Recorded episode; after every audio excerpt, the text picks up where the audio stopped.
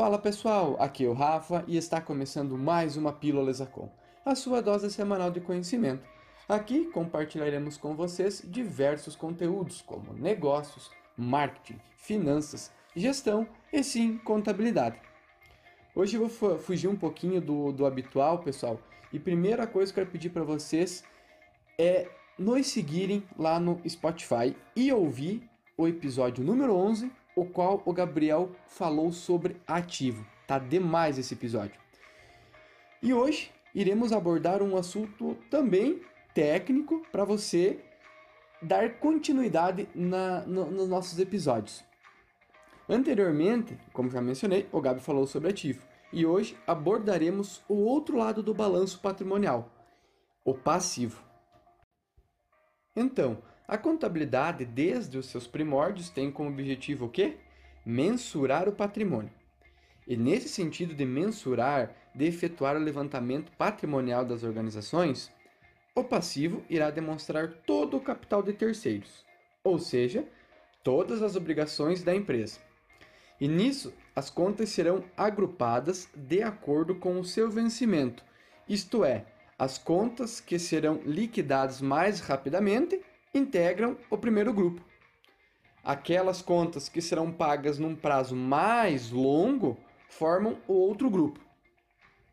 E há uma, uma analogia, pessoal, entre ativo e passivo em termos de liquidez decrescente. Por um lado, no ativo aparecem as contas que se convertem mais rapidamente em dinheiro, ou seja, possuem mais liquidez. Por outro lado, no passivo, são destacadas prioritariamente as contas que devem ser pagas mais rapidamente. Ainda no passivo, pessoal, assim como no ativo, temos a divisão entre circulante e não circulante. Mas, Rafa, o que é isso?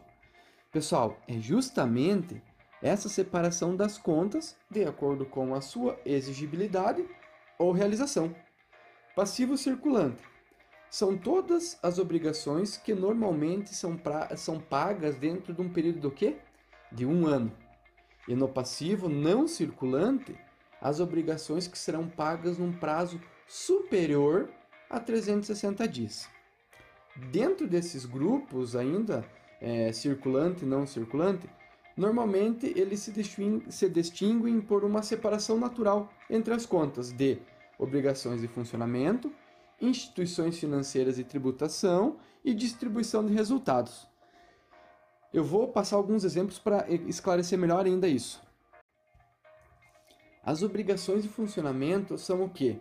São as contas de fornecedores, contas a pagar, salários a pagar, contribuições e impostos diretos a pagar, adiantamento de clientes, credores diversos e as provisões. Dentro das instituições financeiras, temos os financiamentos para capital de giro, é, financiamentos para capital fixo e debentures.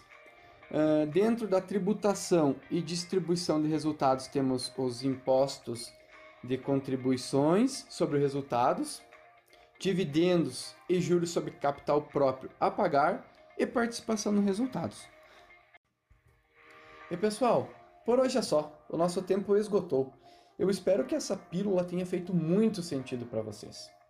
No, nos próximos episódios abordaremos o conceito de patrimônio líquido, completando assim o balanço patrimonial de maneira geral.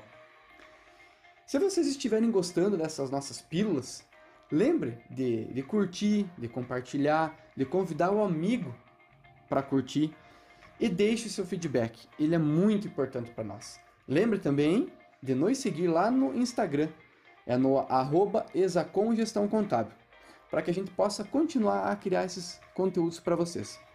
Um grande abraço, pessoal. Até mais e tchau!